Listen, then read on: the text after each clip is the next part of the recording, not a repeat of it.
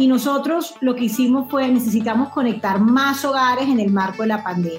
Y entre mayo y marzo de este año hemos conectado 310 mil hogares. Eso es realmente revolucionario porque ha sido subsidiado por el gobierno nacional. Caracol Podcast presenta Amigos TIC, tercera temporada. Buenos días, buenas tardes y buenas noches a todos los que siempre están pendientes de Amigos TIC, el podcast de tecnología, innovación, emprendimiento y transformación digital, que como todas las semanas nos reunimos aquí para conversar sobre estos temas que tanto nos apasionan.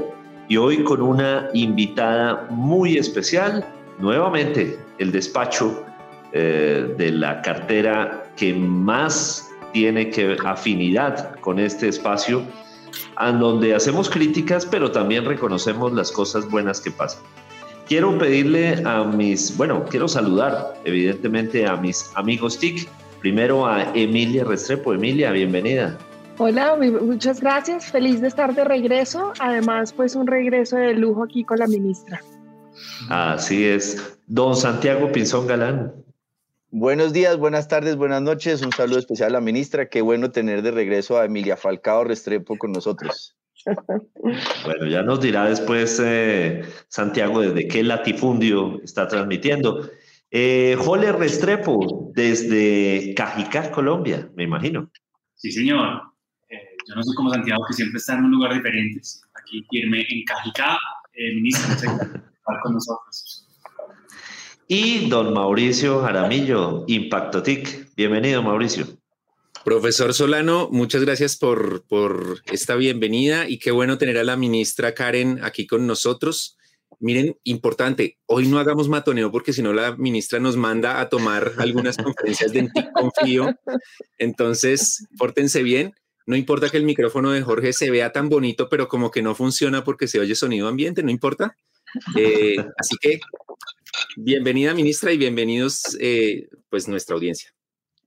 Sí, bienvenida, ministra. Muchísimas gracias, pero quiero pedirle el favor entonces a Santiago que nos haga el favor de presentarla. Claro que sí, es un placer tener con nosotros a una abogada de la Universidad del Norte, o sea, alguien que perfectamente sabe lo que es el realismo mágico, el Caribe, esa capacidad de conexión con la gente, con maestría en Georgetown, trabajó en el BID, en diferentes áreas. También claramente sobre eso, después tuvo todo un aporte muy importante en la alcaldía como secretaria de gestión social, secretaria de educación, fue directora del ICBF. Eh, después fue consejera para regiones eh, desde la presidencia de la República y claramente, como todos sabemos ahora, es nuestra ministra TIC. Un saludo muy especial a la querida eh, líder del tema que tenemos en estos 17 meses a fondo y como dice el perfil, nada es imposible para ella. Gran ejecutora, bienvenida ministra. Bueno, no, muchísimas gracias por invitarme, de verdad, amigos TIC, a Víctor, a Santiago, a Mauricio, a Emilia. Eh, de verdad, muchísimas, muchísimas gracias. Me faltó, creo que Jorge. Es que no como, como el micrófono de él no sirve, él no merecía salir. Es que el micrófono de él como está como un poquito regular, entonces por eso no da, no da, pero de verdad, muchísimas gracias. Es más, más fashion que, por invitarme, eh, amigos TIC, y sobre todo a poder contar esas buenas noticias que todos los días están pasando en este ministerio, a las, todo lo que estamos haciendo por las mujeres, lo que estamos haciendo también por los emprendimientos, por los pequeños y medianos empresarios, en fin, son muchos los temas por la conectividad de este país, son muchos los temas que hoy seguramente nos conllevan a, a poder contarles y, estoy muy contenta porque creo que vamos por un camino eh, satisfactorio. Así es, ministra. Pues arranco yo con la pregunta muy concreta, muy práctica y es cómo va la conectividad en ese plan de este año, que es de full ejecución ante todos esos planes de inversión que anunciaron eh, de, una gran cantidad, si nos puede contar y, y actualizarnos. Bueno, mire, yo siempre digo, conectividad es equidad. Hoy la conectividad es la que nos permite a nosotros cumplir nuestros sueños. Y por eso tenemos cinco proyectos eh, que realmente han sido proyectos que nos han ayudado a acelerar esa conectividad en el país. El primer proyecto, y hay que dar un gran reconocimiento a la, ministra Silvia Constaín frente al tema de las antenas, las 3.658 antenas, que ya además quiero decirles, se están instalando, que ya de hecho ayer estuve eh, en Guaviare y encontré ya las primeras antenas puestas. Realmente es impactante ver cómo eh, la comunidad, las localidades y la gente se está beneficiando de esta gran subasta que, que, va, va, a conllevar a llegar a muchos lugares del país, pero sobre todo a los más apartados. Luego tenemos nuestros hogares conectados, que hay un aceleramiento completo. Y nosotros lo que hicimos fue, necesitamos conectar más hogares en el marco de la pandemia. Y entre mayo y marzo de este año hemos conectado 310 mil hogares. Eso realmente es revolucionario porque ha sido subsidiado por el gobierno nacional. Aquí, aquí nosotros le damos un subsidio de 42 mil pesos al estrato 1 y 2 y ellos solo tienen que pagar 8 mil pesos y 19 mil pesos. Eso permite que toda la familia, que los barrios, que las manzanas inclusive, empiecen a prestar y eso ha sido muy importante, la conectividad y hemos tenido conectividad inclusive comunitaria. O sea, nos damos cuenta que conectamos una casa y resulta que se viene la casa de al lado, del vecino del frente, y se vuelve como el SAI, pero gratis, porque solo pago 8 mil pesos. Entonces ahí se ayudan entre todos. O sea, realmente creo que este es un proyecto que tenemos que seguir impulsándolo. Y para eso les quiero contar un anuncio que hice ayer que les digo una cosa, ha sido un hit. Yo pensé que íbamos a iniciar y que nadie se iba a enterar, lo hicimos desde el Guaviare, pero resulta que eso voló, fue muy rápido.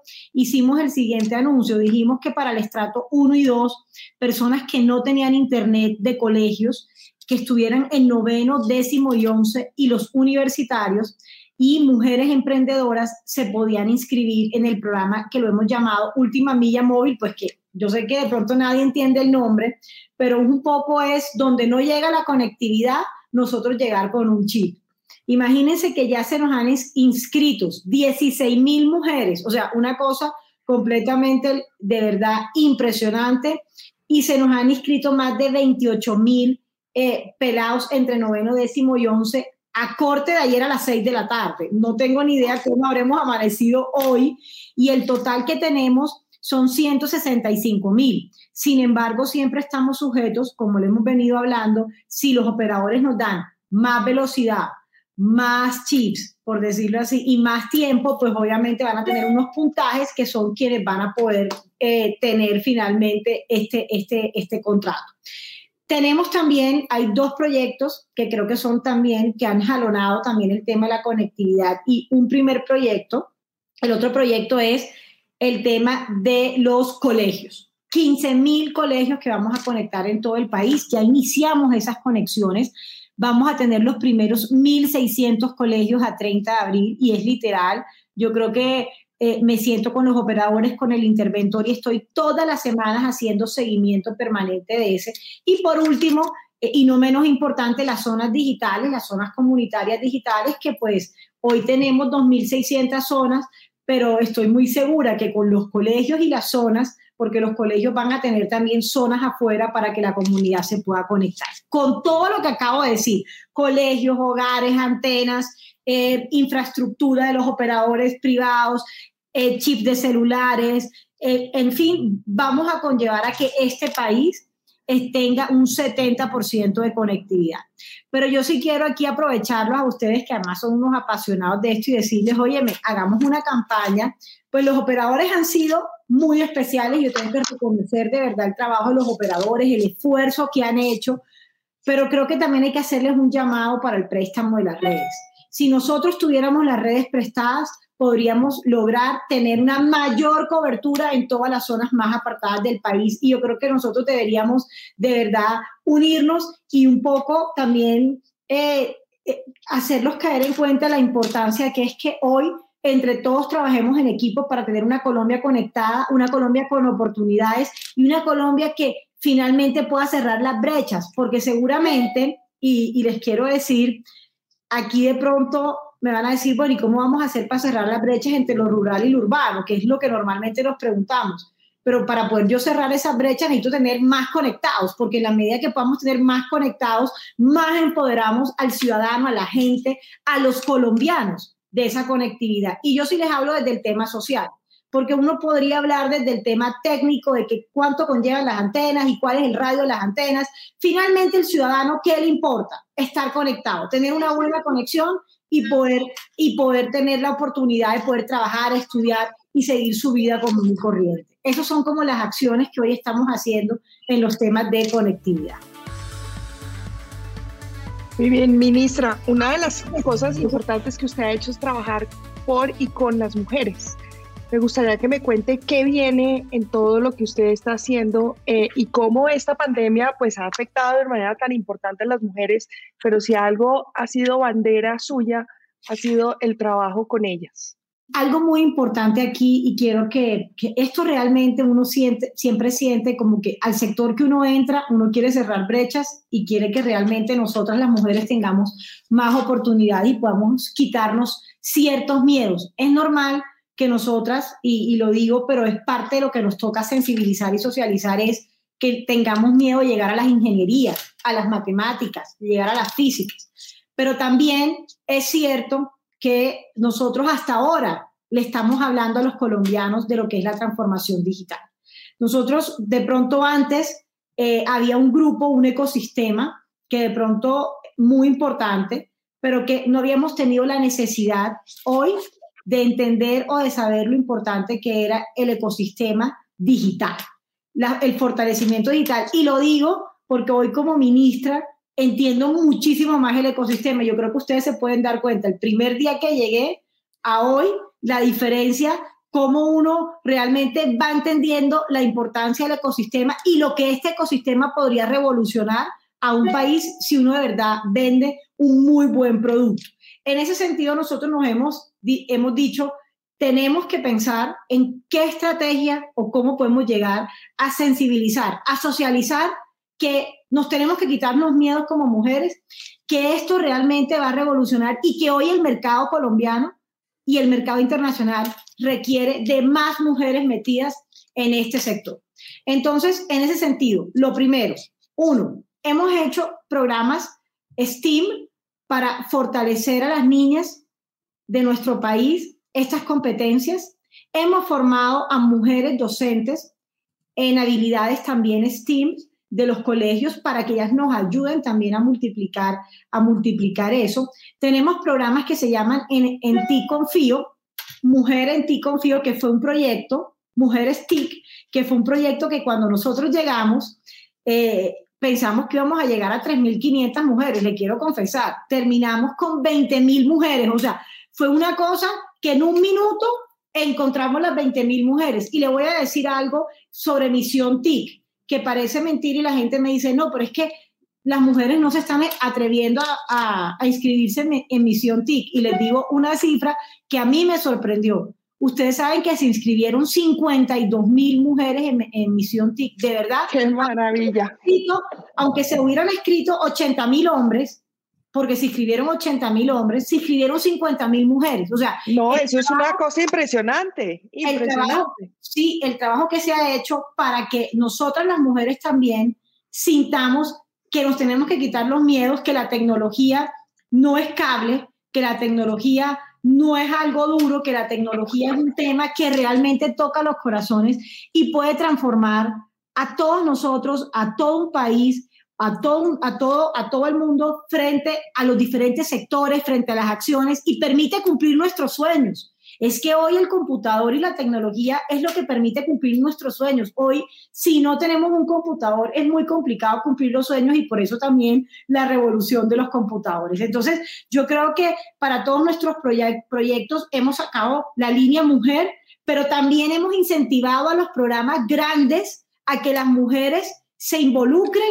y que no pensemos que no tenemos que hacer una campaña para que las mujeres entren a todos nuestros programas como Ciencias de Datos, Misión TIC, En TIC Confío, Llegamos con TIC, em, estamos con la cuarta revolución industrial, nuestros centros, nuestros centros de transformación digital, nuestros proyectos de venta en línea y tiendas virtuales, que ahí las mujeres han jugado un papel fundamental en los proyectos de emprendimiento donde tienen su propia tienda y van a poder vender sus productos. Y todo esto lo vamos a tener en un, en un, en, un micrositio de la página web del ministerio. Entonces, aquí estamos revolucionando, falta mucho, estoy muy segura, hay que hacer mucho más, pero creo que hemos dado pasos gigantes para, ¿por qué? Hay que decirlo, la pandemia nos ayudó. O sea, yo creo que si nosotros no hubiéramos tenido pandemia, nadie se hubiera concientizado y me incluyo, me incluyo completamente con toda la franqueza frente a la importancia de la tecnología y la conectividad.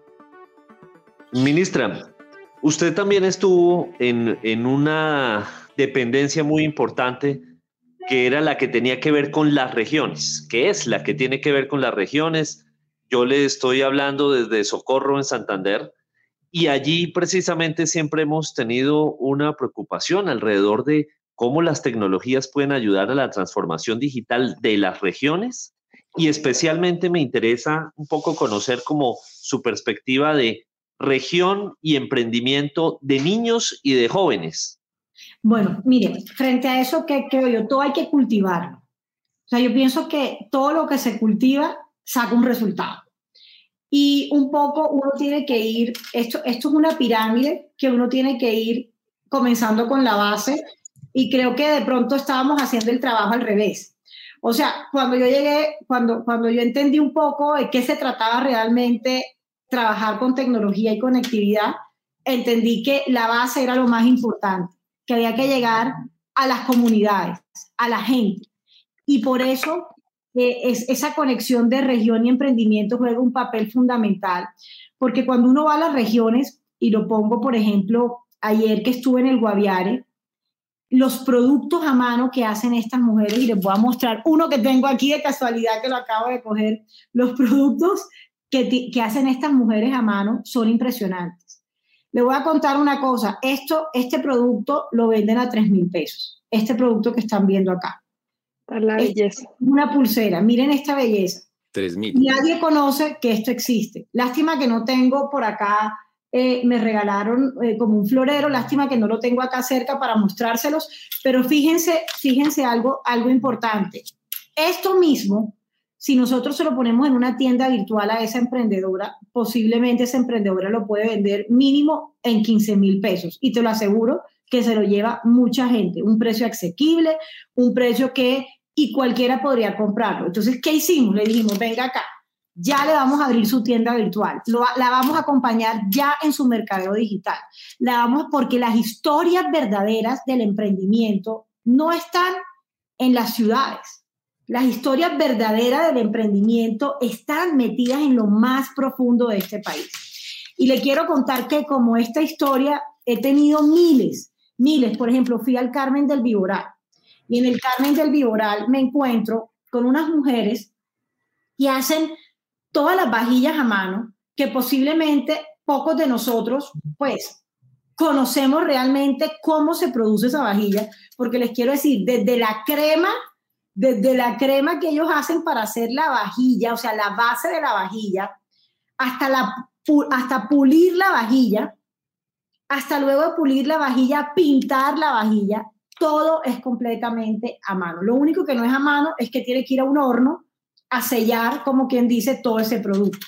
Y puede creer que estas mujeres venden sus vajillas. Le voy a contar algo que me queda aterrada. Las venden a las personas que lleguen al Carmen del Viboral. Pero pocas tienen la oportunidad de vender esto, de vender esto de manera nacional o internacional. Entonces, me puse en la tarea, me puse en la tarea de vamos a montar un emprendimiento digital con ellas. Me senté con ellas, me senté con, con el alcalde y tenemos un equipo exclusivo dedicado a ayudarles a montar esa tienda digital o esa, o esa tienda virtual, pero que adicionalmente nosotros podamos hacer un mercadeo digital alrededor de esa tienda virtual, porque tampoco me sirve tener tiendas y no hacerle ese mercadeo digital para que efectivamente la gente conozca que esos productos existen. Vieran cómo empacan esas mujeres esas vajillas, o sea, realmente tienen todo. ¿Qué les hace falta? Quitarse el miedo de la digitalización y creo que vamos a lograrlo y, para mí es importante por eso ir a lo más profundo de este país. Me encanta ir a lo más profundo. Ustedes casi nunca me ven en las ciudades capitales.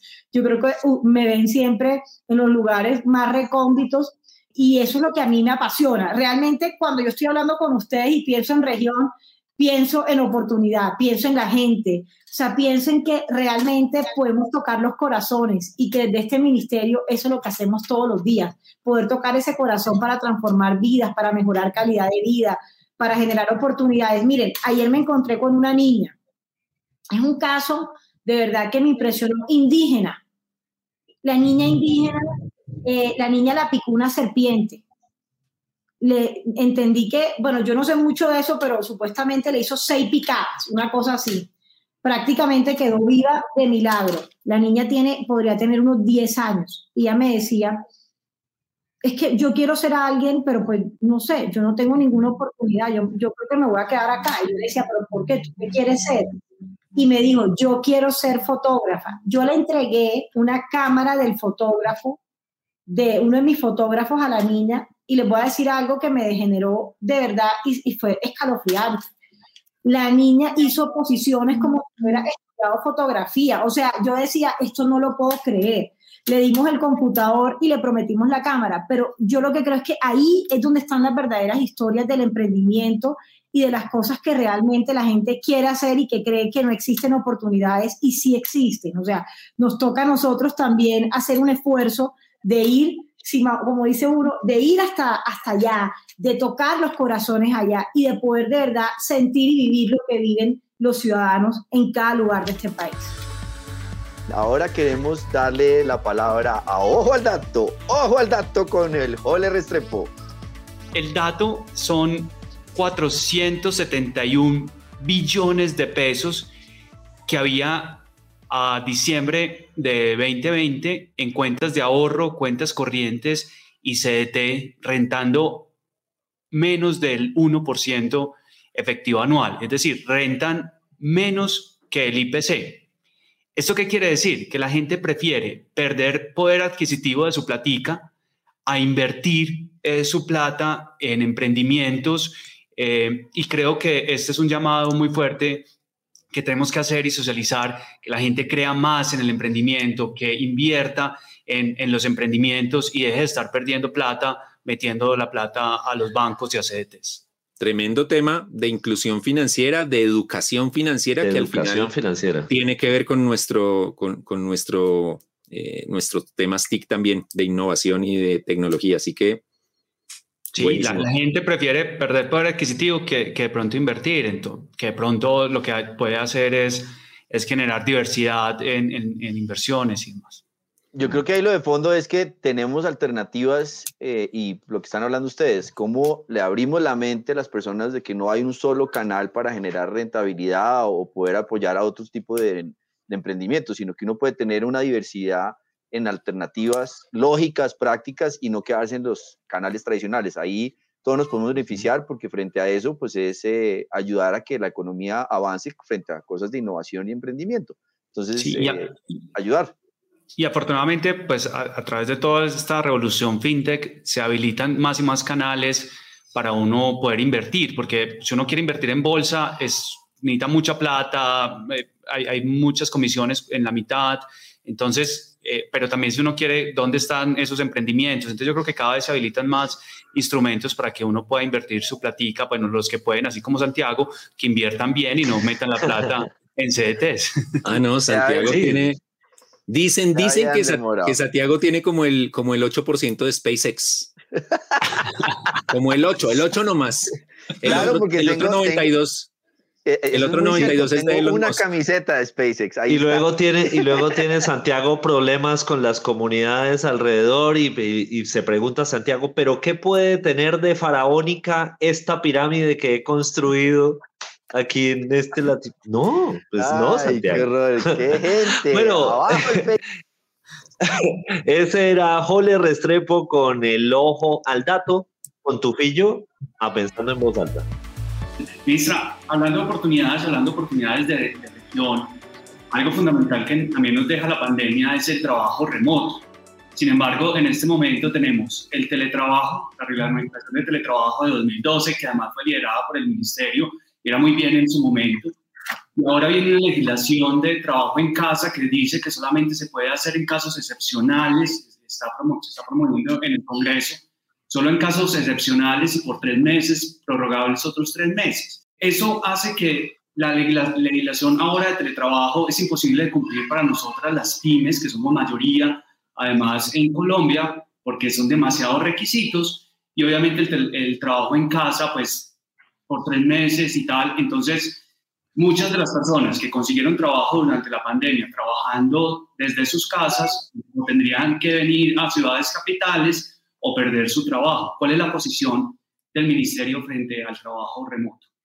Bueno, ya presentamos un proyecto de ley que se radica muy pronto frente al trabajo remoto. Yo creo que el trabajo remoto ha sido de verdad nuestra sostenibilidad, ha sido quien nos ha podido mantener hoy eh, reactivando pues teniendo una economía, digamos, eh, un poco activa a través de esto y también hemos podido conocer muchos de los talentos colombianos que no conocíamos gracias al teletrabajo y eso es algo que indudablemente podemos nosotros olvidar. Yo creo que tenemos que acelerar en el tema del teletrabajo, tenemos que, buscar la manera de que ese teletrabajo eh, sea sostenible en el tiempo y por eso muy rápidamente vamos a, sacar este proyecto de ley, vamos a regular eso también. Y yo creo que el Ministerio del Trabajo está muy, muy, muy al tanto y muy, digamos, y, igual el presidente Duque está muy pendiente de esto porque inclusive el gobierno, todos están hoy en trabajo remoto, o sea, porque al final del día el trabajo, el teletrabajo, y esto es, es muy importante explicarlo, es tú le tienes que entregar todo a la persona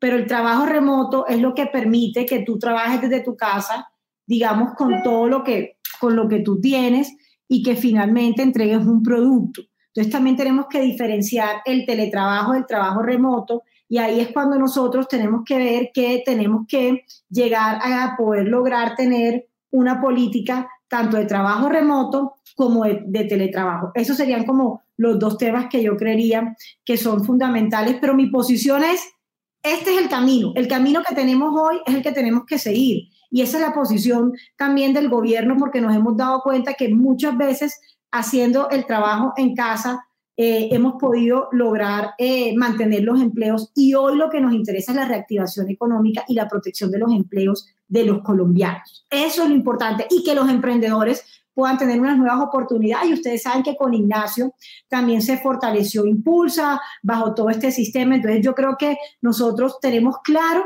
lo que hoy significa y, tenemos en el ecosistema personas que saben muchísimo de esto. Está Felipe Buitrago, está Víctor Muñoz, está Ignacio de Impulsa y ese, y ese equipo, yo, yo les digo a ellos, ustedes saben, ustedes saben de empresas y yo sé de lo social, entonces es una buena mezcla porque eso permite realmente eh, esa mezcla social con esa mezcla de pensar cómo estos, estos emprendimientos o cómo este teletrabajo o, trabajo remoto realmente tiene un impacto en lo digital, pues creo que, es lo que nos va a generar a nosotros poder tener una incidencia en el PIB, porque hoy la incidencia es muy mínima y nosotros tenemos que lograr que esa incidencia sea mayor y por eso ese trabajo yo creo que, que en equipo. Entonces, bueno, ahí estamos dándole duro a todo y una de nuestras acostumbradas secciones, Pensando en voz alta. Hoy el que está pensando en voz alta es Mauricio Garamillo. Mauricio. Víctor y, amigos TIC, algo que me tiene preocupado desde hace más de un año.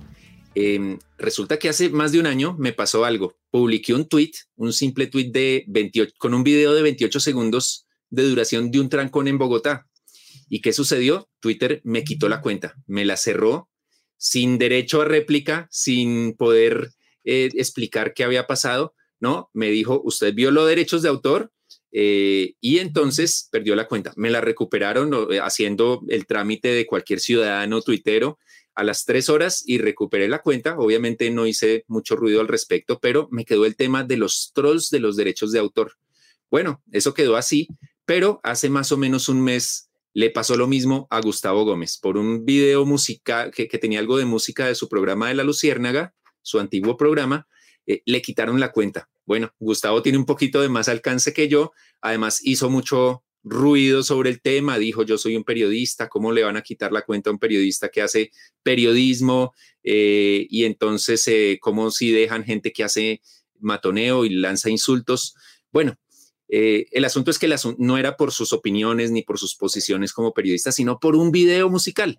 Eh, hace poquito a una activista política eh, tuitera muy reconocida, eh, Doña Pili, le pasó exactamente lo mismo. Doña Pili genera mucha polémica porque es una tuitera activista uribista, pero le quitaron la, cuenta por un video también que tenía algo de música. Y esto parecen coincidencias y parece algo no tan grave frente a tantas problemáticas en las redes, pero resulta que los trolls de la música, los trolls de los derechos de autor están haciendo daño. En Beverly Hills, los policías, sabiendo esto, ¿qué hacen cuando van a hacer algo indebido, cuando eh, están con el riesgo de que sean grabados? Están llevando en sus teléfonos música para que si los graba un ciudadano, esos videos no pasen, esos videos no lleguen o no se difundan tanto en las redes y además los medios de comunicación no se atrevan a publicarlos porque se ganan un lío con los trolls de los derechos de autor. Es solo una consecuencia perversa de este poder tan grande que ha puesto casi de rodillas a las redes sociales que, que, son tan poderosas. Así que quiero poner esa alerta y ojo, al dato no, sino estoy pensando en voz alta que hay que parar eso. Sé que hay algunas iniciativas en el gobierno en, eh, de que se incluya algo en el COMPES y eso sería fantástico porque eh, es un abuso y es algo que puede ser más grave más adelante. Estaba pensando en voz alta, así que eh, adelante amigos TIC. Pues muy interesante, muy interesante. Creo que sobre eso, Víctor y Jole, vamos a tener que hablar mucho porque viene el COMPES de propiedad intelectual y el tema de derechos de autor, el tema de esas realidades, de esas asimetrías, del tema de tarifas, de lo que ocurre en un tema de ecosistema de fondo, hay que abordarlo porque tenemos que vivir en el siglo XXI. Acuérdese que estamos cambiando, estamos evolucionando, no es el tema de estar atrasados y de generar ese tipo de, circunstancias. Muy buen análisis. Eh, el querido Flaky Jaramillo. Pero ¿por qué el matoneo? Porque recuerden, matoneo con propósito. Si yo matoneo arroba Jorge PhD, es porque el micrófono no le sirve, es de adorno. Pero, pero yo, ¿por qué me gané el matoneo así tan gratuitamente? Bueno, ministra, pregunta corta. Eh, usted, como, como, como ya lo decíamos antes, pues se ha caracterizado por esa visión de las regiones. Me gustaría saber, y además porque es un reto de amigos TIC, de impacto TIC, de los medios de comunicación, ver las regiones, no pensar que tecnología es Silicon Valley, Asia, Europa y por ahí de pronto Bogotá. Eh, ¿Qué regiones de todas las que ha visitado ya la han sorprendido y, que usted pueda decir tienen un potencial tremendo en TIC? ¿Y cuál deberíamos revisar para, para impulsarlas y porque están de pronto muy atrás? Deberíamos trabajar más fuertemente para, para, para acercarlas? Mire, yo creo que las ciudades, vamos a hablarlo así grande, las ciudades grandes, ciudades capitales, le están metiendo todo porque ahí es donde está como, digamos, el ecosistema concentrado, por decirlo así, eh, eh, de personas que se han metido en esta línea. Luego vienen unas ciudades intermedias que ya empiezan a meterse, entonces, por ejemplo, Bucaramanga, Palmira. O sea, yo sí me he encontrado con ciudades que realmente le han metido la mano, por decirlo así, a este tema de las tecnologías e inclusive al tema de la conectividad y al emprendimiento. Sin embargo, ¿qué me parece a mí? Que nosotros tenemos que seguir yendo a esos puntos. ¿Por qué? Porque al final del día, la constancia es la que permite que realmente la gente sí vea una esperanza. Porque a veces uno va un día y después ya no vuelve más y piensa que ya hablamos, cuadramos, miramos que sí, que efectivamente estaban haciendo unos programitas, pero nosotros no podemos quedarnos en programitas. O sea, nosotros tenemos que quedarnos en proyectos de, alto impacto y por eso creo que el proyecto de los 100.000 programadores también le ha abierto mucho la mente a los alcaldes intermedios y a los pequeños, viendo que uno no puede lanzar proyectos que beneficien a 10 ni a 20 uno, por lo menos yo en mi caso, le decía a la gente, imagínense uno lanzando un proyecto de programadores que solamente beneficien a mil programadores. Tenemos que atrevernos a lanzar algo que beneficie a 100 mil programadores. Es revolucionario. Posiblemente no vamos a llegar, o sea, yo tengo fe que vamos a llegar, pero posiblemente no llegamos a los 100 mil, pero si llegamos a 70 mil o a 60 mil, ya hemos hecho historia. Entonces, es un poco lo que, lo que yo le digo. Entonces, tenemos también, le tengo que decir, regiones chiquitas como el Carmen de Viboral, si tú vas a la Guajira, Manaure, a, si tú vas a, al Atlántico, a Manatí, son, son, son, son municipios tan pequeños que tienen una página web gracias al ministerio y que por eso tenemos que seguir, digamos, impulsando y que esa conectividad que viene para los colegios, eso va a servir mucho para el ecosistema y para los emprendimientos. Les voy a decir por qué. Porque la parte de afuera de los colegios va a tener conectividad. Y hay un montón de gente con talento, se va a sentar y va a inventarse un montón de cosas, que es lo que también nos toca a nosotros impulsar con el proyecto de Llegamos con TIC. Entonces, ahí vemos que hay muchas etapas, falta mucho, les quiero decir, no, no creamos que porque estamos en las grandes ciudades ya la tarea toda está hecha. Yo creo que al contrario, la tarea empezó pero nos toca volver a la base. Yo creo que los proyectos que más resultado tienen es cuando uno vuelve otra vez a la base y se acuerda que es que la base no es quienes saben, la base es quienes no saben y son quienes tenemos que sacar estos temas adelante. Quería hacerle una pregunta muy concreta en términos de lo que acaba de decir. Estamos avanzando en digitalización y fue valioso ver cómo empezamos a cambiar la mente para transformación digital. Un tema muy importante de tecnología habilitadora para llegar a que esto eh, haya más inclusión, haya más equidad y las empresas sean más productivas, es el tema de 5G. ¿Cómo va Colombia en esa transición, en esa política para avanzar a 5G y cómo frente a eso, pues frente a todos los operadores podemos trabajar en equipo y ayudar como ecosistema a que eso se dé? Bueno, mira, 5G es algo muy importante para el país y yo creo que, que tenemos que evolucionar a ese sentido. Pero no nos podemos olvidar, Mauricio, y todo este equipo TIC, que Colombia tiene que primero transitar de 2G, 3G a 4G. Si nosotros realmente no, o sea, no transitamos de 2G a 4G, ¿cómo pretendemos hacer una subasta masiva de 5G? O sea, realmente nos olvidaríamos de 2G, nos concentraríamos en 5G y dejaríamos ciudadanos todavía, digamos, en un rezago. Sí, eso es como, eso es como una posición frente al tema eh, de masificar 5G. Pero 5G, como es el Internet de las cosas, como es lo que, como es también el tema de la telemedicina, el teletrabajo, o sea, como hay una cantidad de cosas que uno podemos hacer para poderlo, para poder de verdad evolucionar con los temas 5G, nosotros creemos que sectorizar 5G sería algo muy importante. Entonces, uno puede pensar, bueno, vamos a coger, vamos a iniciar con el sector salud y vamos a empezar a hacer, por decirle algo, eh, operaciones, digamos, a mí me decía ayer el, el, gobernador de San José del Guaviare, y vuelvo otra vez y me remito a él, porque él me decía, yo tengo un hospital, pero yo no tengo médicos para operar. Entonces, si usted me da un permiso 5G, yo podría operar y desde Bogotá podría hacer eh, un, un convenio, porque me di cuenta que en Leticia, me dijo así, también ya lo hicieron con el COVID-19 y se han mantenido y usted le puso el internet y le dije, sí, efectivamente.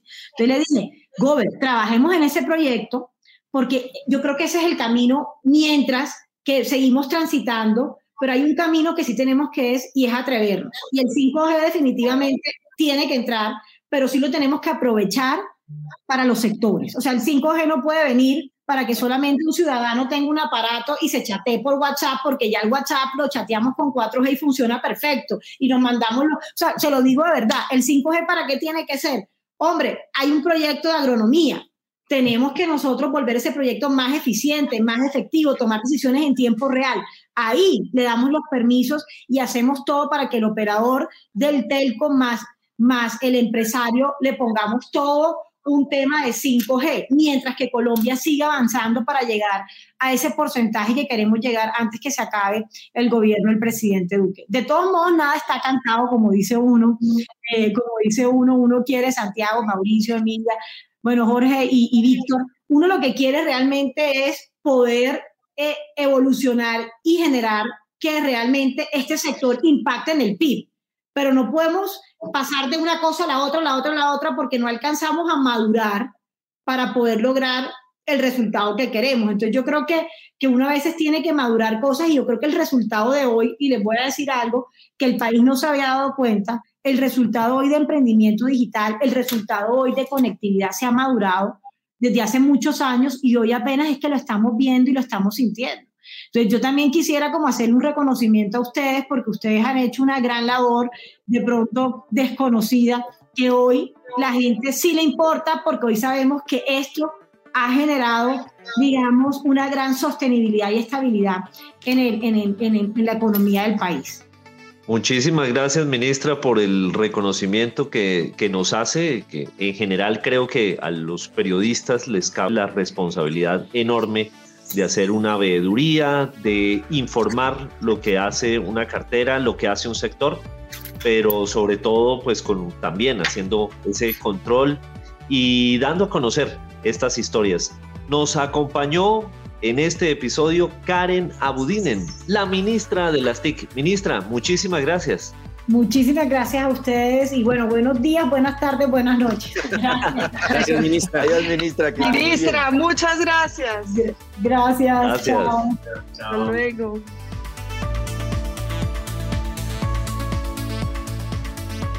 Encuéntranos en Instagram como arroba caracol podcast.